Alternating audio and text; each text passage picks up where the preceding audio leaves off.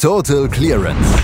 Der Snooker Podcast mit Andreas Thies, Christian Ömicke und Kati Hartinger auf meinsportpodcast.de. Die Players Championship kennen drei ihrer vier Halbfinalisten. Heute gibt es noch ein Viertelfinale. Gestern gab es allerdings zwei Matches, die ein bisschen unter dem Motto standen: Ja, alles wartet eigentlich auf Ronnie O'Sullivan gegen Neil Robertson. Aber davor gab es ein absolutes Duell auf Weltklasse-Niveau. Und darüber sprechen wir natürlich hier bei Total Clearance auf meinsportpodcast.de. Das mache ich heute mit Christian Oemmeke. Hallo Christian. Hi Andreas. Ja, gestern irgendwie haben alle erst auf äh, Ronnie O'Sullivan gegen Neil Robertson gewartet und ähm, waren vielleicht gar nicht so angetan von der Ansetzung Barry Hawkins gegen Yan Bingtao. Ähm, Kati und ich mussten schon ein bisschen einstecken dafür, dass wir gesagt haben, ja, so viele Barry Hawkins-Fans gibt es ja gar nicht. Die gibt es dann sehr wohl. Die haben uns sich auch bei uns gemeldet auf unserem Twitter-Account. Und die werden gestern dann auch relativ zufrieden mit dem Nachmittag gewesen sein. Was für ein Match zwischen Barry Hawkins und Yan Bingtao. Was für ein Match auf absolutem Weltklasse-Niveau. Ja, es gibt sie, die Barry Hawkins-Fans. ähm, und äh, das ja auch absolut zu Recht. Das ist ein absoluter Sympathieträger auf der Tour, den man ganz gerne mal vergisst in der Riege der Topspieler, weil er einfach bei ja, man möchte sagen, bei kleineren Turnieren oder bei normalen Turnieren immer von der Bildfläche verschwindet und äh, keine guten Leistungen bringt. Aber bei großen Turnieren, bei der WM, beim Masters, bei sowas wie wieder bei der Players Championship, da wächst er irgendwie über sich hinaus und spielt auf einmal ein Niveau, was er sonst, ähm, wenn er es in seiner Karriere öfter mal halten könnte, ihn sicherlich auch zu diversen Triple Crown Titeln schon gebracht hätte. Also das Match gestern gegen Yan Mingtao war ein Musterbeispiel an Brillanz und das nicht nur von Barry Hawkins, sondern auch von Yan Bingtao, der ein enorm gutes Match gespielt hat. Drei Centuries ähm, und eine 98 noch äh, beisteuerte. Es war Breakbuilding vom Allerfeinsten, was die beiden da gestern abgeliefert haben. Am Ende beide mit äh, knapp über 95% Locherfolg. Also das sind Werte, die erreicht man höchstens mal im Training oder vielleicht mal in einem Best-of-Seven-Match, aber über längere Distanz, gerade wie Best-of-Eleven, eigentlich sehr selten. Und das ist dann schon überragend, wenn man sieht, dass die beiden das Niveau das komplette Match über einfach halten konnten. Also einfach eine, eine sensationelle Sternstunde des Snooker. Und ja, irgendwie dann so ein Bogenschlag zum letzten Jahr, ne, als John Higgins so eine Performance das abgeliefert hat. Jetzt tun es ihm andere Spieler gleich. Ja, letztes Jahr äh, John Higgins, da steht er dann auch immer über allem, aber das war heute oder gestern war das von Barry Hawkins und von Jan Bingtao war es von beiden ja Weltklasse. Letztes Jahr hat ja immer nur einer gespielt und das war John Higgins und dieses Mal waren es halt beide am Tisch, die überragendes Niveau gezeigt haben. Ich meine, wann passierte schon mal in einem Best of Eleven Match, dass ein Spieler drei Century Breaks, eine weitere 98 noch spielt und dann ausscheiden muss? Ich meine, wo sind wir denn? ja, in, in Wolverhampton übrigens. Ähm, und ja. es ist, ja, es ist schon überragend. Also dieses Match war einfach ein, ein wahnsinnig gut anzuschauen, das Duell. Jan Mingtao hatte sich ja die ersten zwei Frames mit zwei Centuries mal ebenso nebenbei geholt. Eine 139 gleich mal zum Start gespielt danach nicht so viel falsch gemacht, aber Barry Hawkins mit drei hohen Breaks äh, seinerseits dann an Führung gegangen. 86, 77, 95, flüssig hintereinander weggespielt jeweils aus der ersten Chance, die er bekam. Also das äh, war eigentlich fehlerfreies Snooker bis zu diesem Zeitpunkt. Jan Bingtao konterte das wiederum seinerseits eine 54, dann die 98, dann ging der achte Frame wieder an Hawkins, eine 132 von Jan Bingtao und schwupps waren gefühlt 20 Minuten vergangen und es steht 5 zu 4 für Yan Mingtao. Und dann bekommt der Chinese genau noch eine Chance in den letzten zwei Frames ähm, machte, lochte einmal eine rote, musste dann aussteigen. Die Antwort war eine 126 von Barry Hawkins und im letzten Frame bekam er nicht mal eine wirklich gute Gelegenheit. Barry Hawkins machte aus seiner zweiten Chance eine 73, die blitzsauber war, wirklich nervenstark runtergespielt, muss man im Decider dann auch erstmal so machen und äh, steht hier ja, als Verlierer am Tisch, muss man so sagen. Und das mit 95% Locherfolg, fünf hohen Breaks, darunter drei Centuries. Also Jan Mingtao muss sich ähm, gerade nach dem Finale in Berlin so ein bisschen wie im falschen Film vorkommen, gerade, weil so viel macht er nicht falsch und trotzdem bleiben die Ergebnisse jetzt aus. Also er ist jung, er wird damit klarkommen, äh, wird die Erfahrung jetzt dann auch mitnehmen und Barry Hawkins, ja, steht in einem Halbfinale bei der Players Championship gegen Ricky Walden. Also wer das vorher getippt hat, Hut ab. Trotzdem, Barry Hawkins macht das ja seine gesamte Karriere. Auch darüber haben wir ja schon sehr häufig gesprochen und ähm, wir haben ihn ja auch gewürdigt und so weiter. Er ist ja einer, der auch gerne mal in, in äh, Weltmeisterschaftsfinals steht oder in Halbfinals auf jeden Fall. Das ist ja etwas, was er seit Zeit seiner Karriere macht und er wird immer so ein bisschen übersehen. Das gestern, das kann man eigentlich nicht übersehen.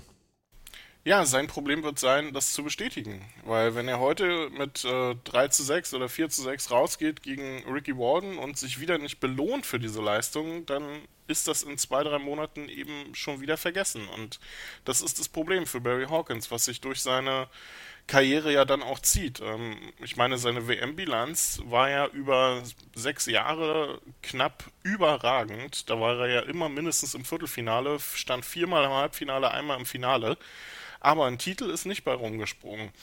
In dieser Saison Finale erreicht beim Masters, Halbfinale bei der UK Championship und jetzt eben auch schon wieder im Halbfinale der Players Championship. Aber wenn auch wieder kein Titel dabei rausspringt, dann bringt ihm das am Ende halt eben auch nichts, ähm, weil dann irgendwie der letzte Schritt immer fehlt. Und das ist äh, sein Problem, ähm, weshalb er in seiner Karriere nicht mehr gewonnen hat, als er es tatsächlich bisher getan hat.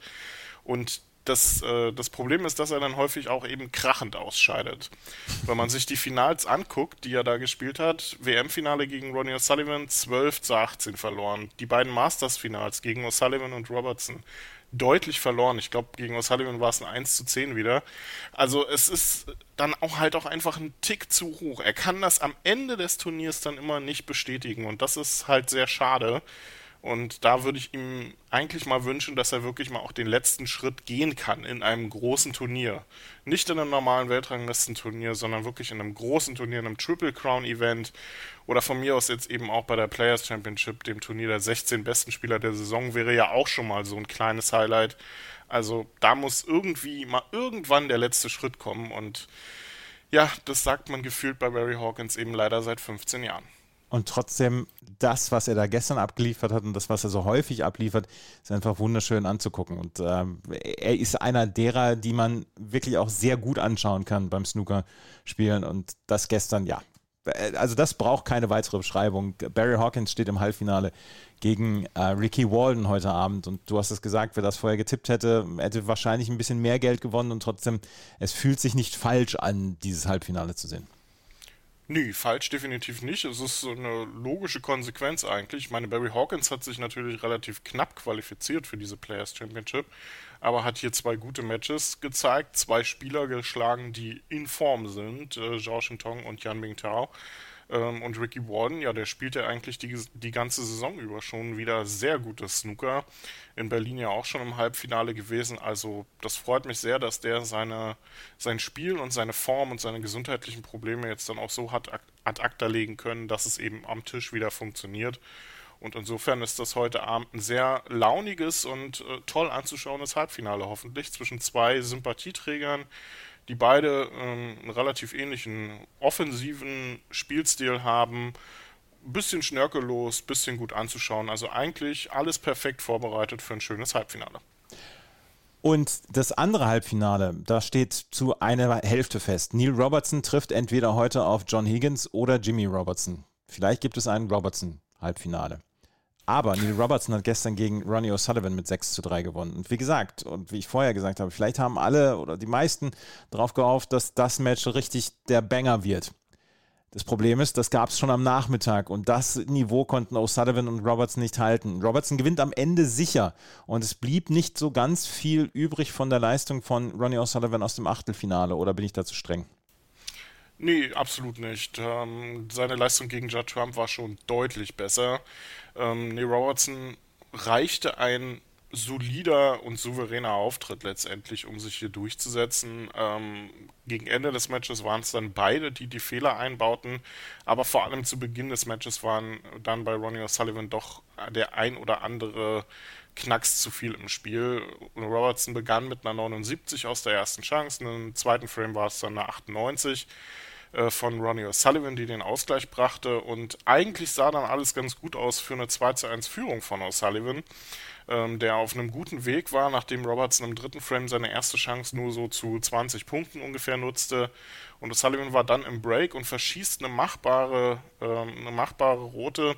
Nee, Robertson steigt ein, holt sich den Frame noch mit einer 52 und das war für mich schon so ein bisschen die Vorentscheidung. Denn O'Sullivan wirkte auch nicht so, als wenn er da großartig was entgegenzusetzen hatte.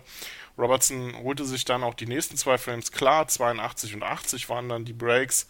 Und danach hat Robertson eigentlich aufgehört, hohe Breaks zu spielen und O'Sullivan bekam die Chance, sich dieses Match zurückzuholen. Holte sich mit einer 90 das 2 zu 4 und dann mit einer 50 ähm, aus seiner, ich glaube, es war so die zweite, dritte oder gefühlt 25. Chance im siebten Frame, die er dann bekam, ähm, mit einer 50 diesen Frame dann zu holen und auf 3 zu 4 zu verkürzen und dann schien das Momentum wieder zu pendeln in Richtung von Ronnie O'Sullivan und was macht er im achten Frame? Baut einen Fehler nach dem anderen ein und gibt Neil Robertson so die Chance mit der etwas besseren Chancenauswertung sich dann die Punkte zusammenzusuchen. Auch Robertson mit dem einen oder anderen Fehler, aber bei Sullivan war es eben leider immer einer mehr.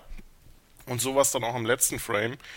Ähm, da wechselten sich dann geniale Einsteiger von Ronnie O'Sullivan mit ähm, ein oder zwei Stößen später einem leichten verschossenen Ball ab. Also das hat man auch so selten gesehen. Er hat zwei gute Möglichkeiten bekommen, die er sich jeweils mit richtig guten Einsteigern erarbeitet hat. Und dann hat er einmal, ähm, war es eine rote verschossen und danach pink auf die Mitteltasche, die meilenweit vorbei war für Verhältnisse von Ronnie O'Sullivan. Er hat auch sofort abgesetzt. Ja, und Robertson konterte das dann eben jeweils immer mit kleineren Serien, die dann aber ausreichten, um sich mehr Punkte zu sammeln. Und ja, so steht am Ende ein relativ souveräner 6 zu 3 Erfolg für den Australier, der ja, sich aber, denke ich mal, wird steigern müssen, vor allem wenn sein Gegner im Halbfinale dann vielleicht John Higgins heißt, der natürlich der klare Favorit sein wird gegen Jimmy Robertson heute. Aber da, ja, das war jetzt so ein Match, das dann vor allem im Verhältnis zu dem am Nachmittag so ein bisschen unterwältigend war. Tja, und das war doch eigentlich ganz schön, dass wir da am Nachmittag schon so ein richtiges Highlight hatten und nicht am Ende sagen müssen, der Tag hat ein bisschen gestunken gestern.